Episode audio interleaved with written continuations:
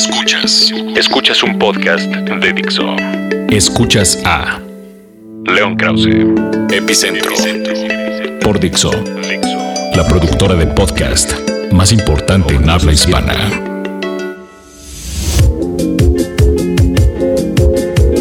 Me da mucho gusto saludarlos en este que es mi primer podcast. Mi primer podcast. Me da realmente mucho orgullo estar comenzando con esto del podcast. No lo hago porque sea una moda, aunque sé que lo es, y acá en Estados Unidos lo es más que nunca, y sé que en México también. No lo hago por eso realmente. No había yo entrado a esto del podcast porque hasta hace algunos años tenía yo la posibilidad de expresarme en este amor que, que tengo desde que era yo un niño por eh, el radio y todo lo que tenga que ver con la expresión eh, oral, tenía yo la oportunidad de hacerlo en un programa de radio eh, que tuve, como quizá algunos de ustedes recuerdan, en, en W Radio. Presidente Zelaya, ¿qué tal desde México? Le saluda W Radio, ¿cómo está? La radio fue mi primer amor, mi primer amor, hace más de 20 años ya cuando por primera vez tuve la oportunidad de estar en radio con Heriberto Murrieta y Ángel Fernández y Fernando Marcos y Nacho Treyes y Jorge Murrieta y en fin, una larga lista de colegas. No había yo ni siquiera salido del primer año de universidad en aquel momento. Después Pepe Cárdenas me dio la oportunidad de estar con él y después finalmente tuve la suerte de tener un programa en eh, la W, luego en 90.9 eh, con la maestra Barkentin tuvimos un programa que se llamaba Noveno Círculo.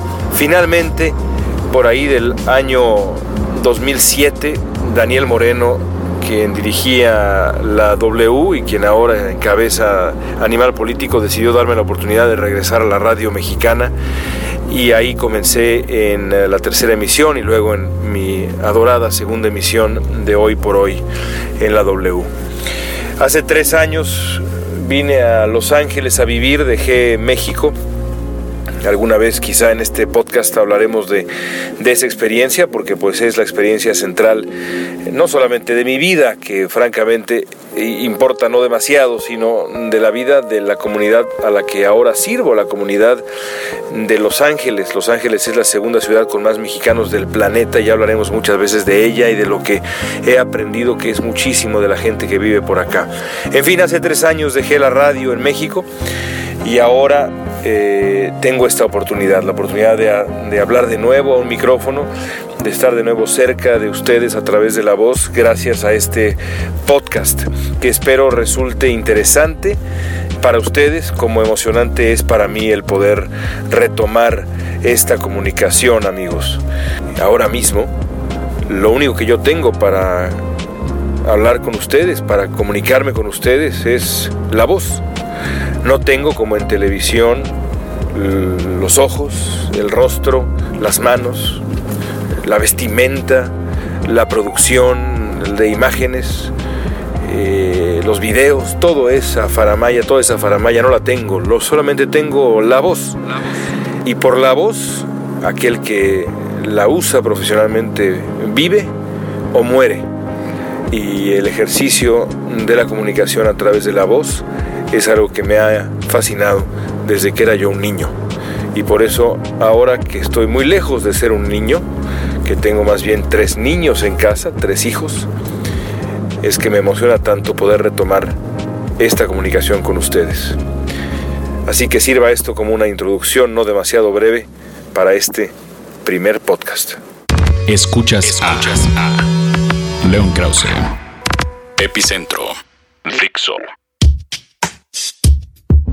tuve el gusto de viajar a México, específicamente a Teotihuacán, que como ustedes bien saben, pues es la gran ciudad, la primera gran ciudad del México prehispánico y en muchos sentidos la gran ciudad del México prehispánico, porque eh, tiene una serie de cualidades irrepetibles, no solamente en Mesoamérica, sino yo diría incluso en el resto del mundo, una ciudad contemporánea, por ejemplo, de Roma, y para muchos más impresionante, eh, al menos en cuanto a su organización y otra serie de factores.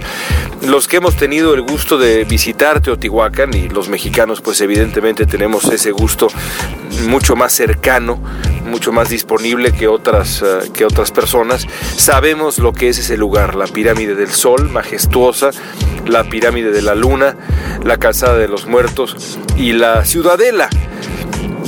La ciudadela es precisamente lo que me obsesionaba. Eh, hace algunos meses leí del descubrimiento de un túnel que iba de cerca, digamos, del centro de la ciudadela hasta, hasta la pirámide de la serpiente emplumada, hasta el corazón mismo, debajo del corazón mismo de la pirámide de la serpiente emplumada. Y yo sabía que la cantidad de descubrimientos de gran calibre en Teotihuacán eran, eh, era, era muy reducida, es decir, a lo largo de los años se han encontrado muy pocas cosas en Teotihuacán eh, eh, parecidas, digamos, a los grandes descubrimientos en otras zonas arqueológicas de México, como por supuesto Palenque e incluso el Templo Mayor, en fin. Eh, en Teotihuacán se han encontrado relativamente pocas cosas, así que el descubrimiento de este túnel pues prometía y sigue prometiendo cosas absolutamente increíbles, históricas. Esto es considerado pues, como la entrada al inframundo, que es un, espacio acuático, un espacio habitado por deidades que favorecen la vida en, en la tierra. Escuchas a León Krause, Epicentro. Así que bueno, me puse en contacto con eh, dos grandes arqueólogos mexicanos, la doctora Linda Manzanilla, que es una absoluta eminencia, parte del Colegio Nacional, una mujer que le ha dedicado 40 años de su vida, prácticamente su vida entera, a eh, descubrir y explicar Teotihuacán. A ella le debemos pues por ejemplo eh, el saber que la ciudad era multiétnica, es decir, que había ahí gente de distintos orígenes geográficos. Eh, había un barrio oaxaqueño, un barrio michoacano, es decir, era una ciudad muy parecida a mm, nuestras grandes ciudades, a la Ciudad de México, por ejemplo, a donde pues la migración de otras partes de México eh, es, es, es, y ha sido muy evidente y lo era todavía más eh, en otros años, la migración de otras partes de México, la migración rural hacia las grandes ciudades, bueno, algo así también parecía ocurrir o ocurría en, en Teotihuacán y eso lo demostró la doctora Manzanilla. También hice contacto con Sergio Gómez, eh, un eh, arqueólogo eh, que tuvo la enorme suerte, y así mismo lo describe él, el sueño de cualquier arqueólogo, de descubrir ese túnel, de ser quien por primera vez lo descubriera después de 1800 años y por primera vez lo explorara. En fin, el caso es que fui a Teotihuacán, me encontré allá con la doctora Manzanilla en el primer día de trabajo. Nos llevó la doctora Manzanilla a Shala, que es un complejo más o menos, eh, digamos, en un punto intermedio entre la pirámide del Sol y la pirámide de la Luna, eh, no, no precisamente sobre la calzada de los muertos, sino, digamos, eh, algunos, algunos decenas de metros o quizá cientos de metros a la derecha de ambas, viéndose la pirámide de la Luna. en este lugar, en este complejo de cuatro pequeñas estructuras piramidales y otra estructura en el centro, la doctora Manzanilla eh, asegura que eh, se puede encontrar evidencia que revela uno de los grandes misterios de Teotihuacán, que es cómo fue que la ciudad se vino abajo, cómo fue que la ciudad y la civilización teotihuacana finalmente colapsó. La teoría de la doctora Manzanilla mm, indica que eh, cerca de la mitad del primer milenio, cerca del año 500 eh, más o menos, los eh, recursos naturales de Teotihuacán comenzaron a escasear de manera ya muy severa y a eso se sumó la tensión entre la clase gobernante y una parte importante de la población que se dedicaba a la producción, a la manufactura y al comercio. Entonces esa tensión junto con la escasez de, recursos naturales dieron pie a lo que yo entendí como una rebelión, una rebelión que concluyó en un gran incendio cerca más o menos, insisto, de aquella época y ese gran incendio pues eh, marcó el final de Teotihuacán.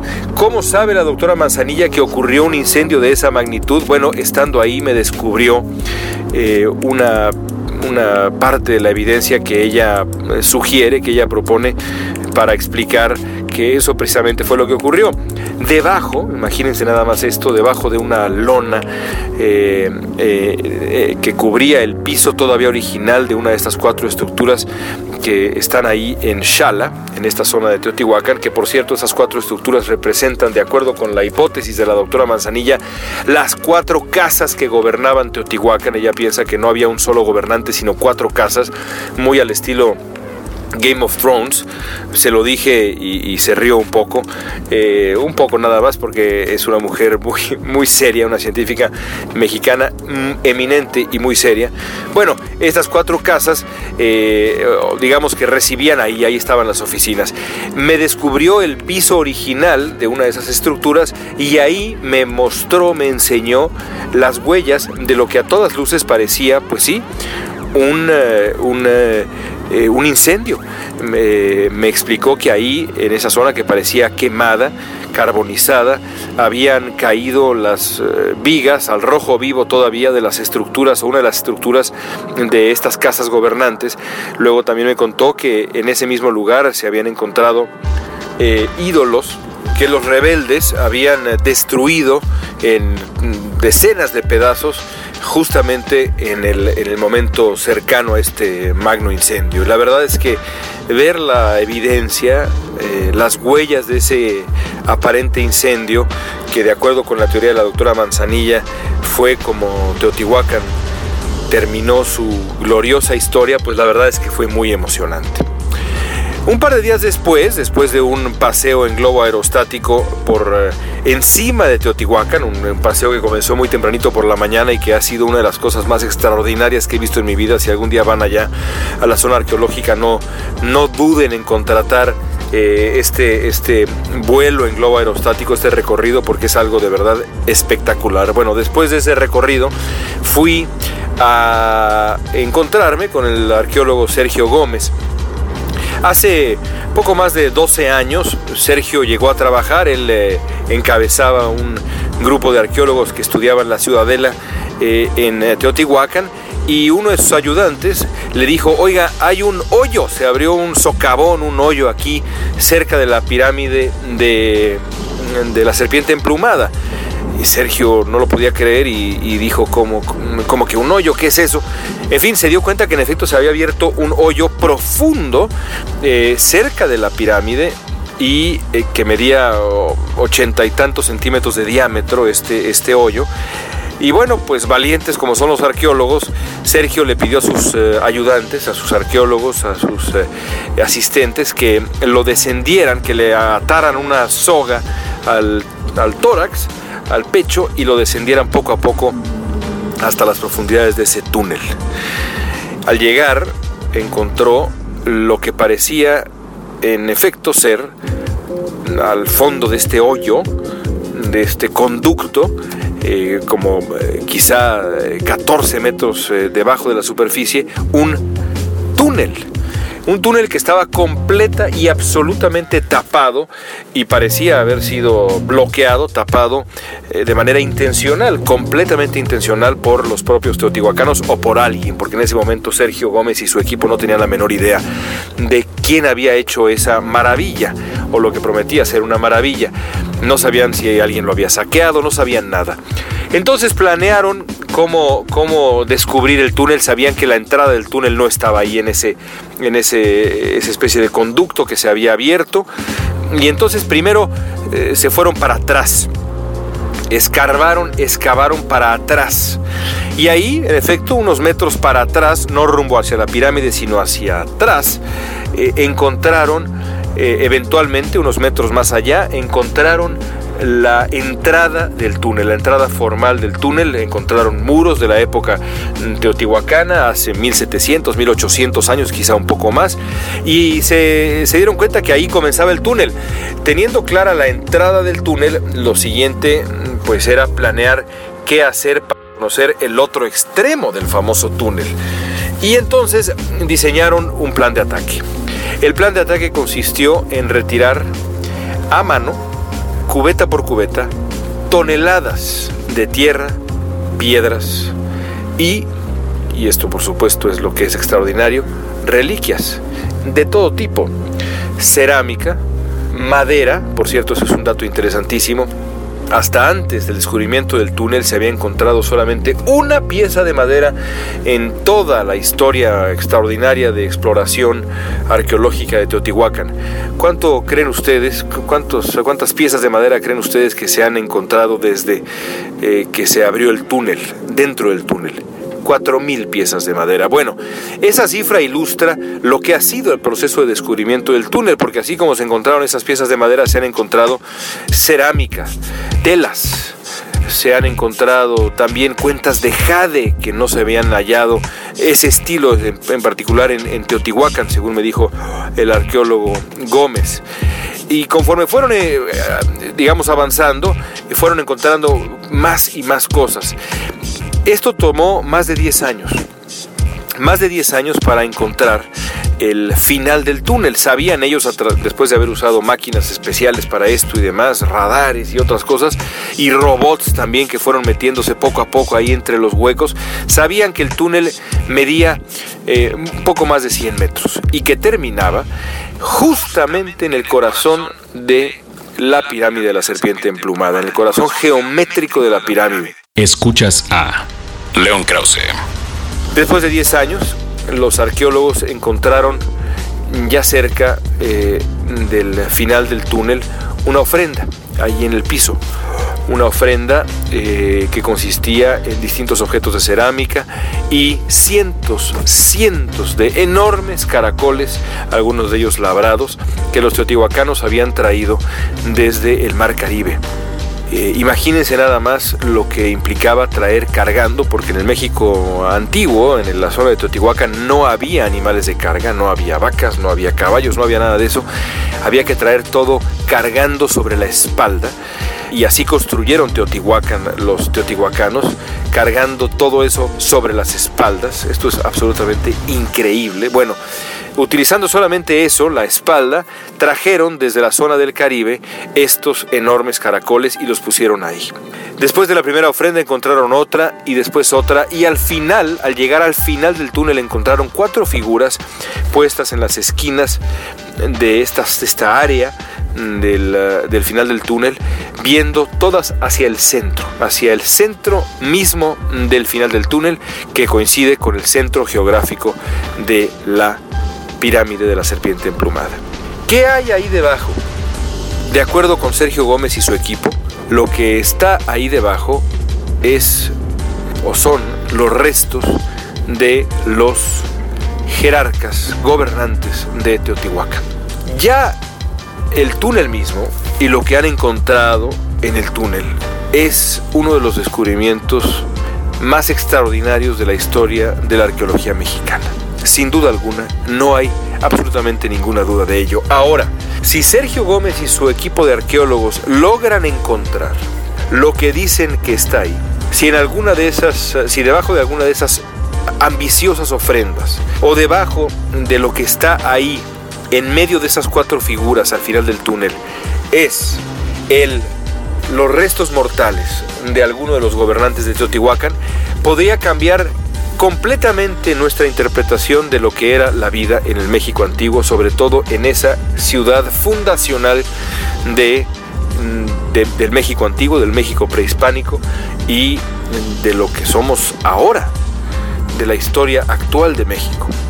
Sería, y creo que no exagero de verdad, el descubrimiento más notable, el descubrimiento más importante de la de por sí extraordinaria historia de la arqueología mexicana. De eso, de ese tamaño es lo que está por descubrir, ya descubrió, pero lo que quizá está por descubrir Sergio Gómez. Sergio Gómez. Pero por supuesto, México es México, para bien y a veces también para mal. Y la historia de Sergio Gómez y su equipo de arqueólogos también tiene un lado oscuro. Y ese lado oscuro tiene que ver con los recursos que tienen para operar. De nuevo les recuerdo, antes de contarles algunas de las cosas que vi allá en eh, Teotihuacán, que estamos hablando del proceso de descubrimiento del lugar más extraordinario de toda la historia antigua de México. Así de claro, de verdad que creo que no exagero cuando digo y cuando describo el túnel y lo que puede ser que esté ahí al final. Porque se me olvidó decir que Sergio Gómez tiene la teoría de que los eh, teotihuacanos eh, construyeron el túnel para guardar algo dentro de él y luego lo sellaron, lo taparon, construyeron muros sucesivos cada cierto número de metros para que nadie pudiera entrar. Y me decía el arqueólogo Gómez que en algún momento dado sí entró alguien, pero entraron los propios teotihuacanos alrededor del año 200 o 300 de nuestra era. Entraron, dejaron algo, salieron por donde habían entrado y luego cerraron el túnel otra vez. Son materiales que los teotihuacanos arrojaron o depositaron en este lugar como ofrenda en el momento en que deciden clausurarlo.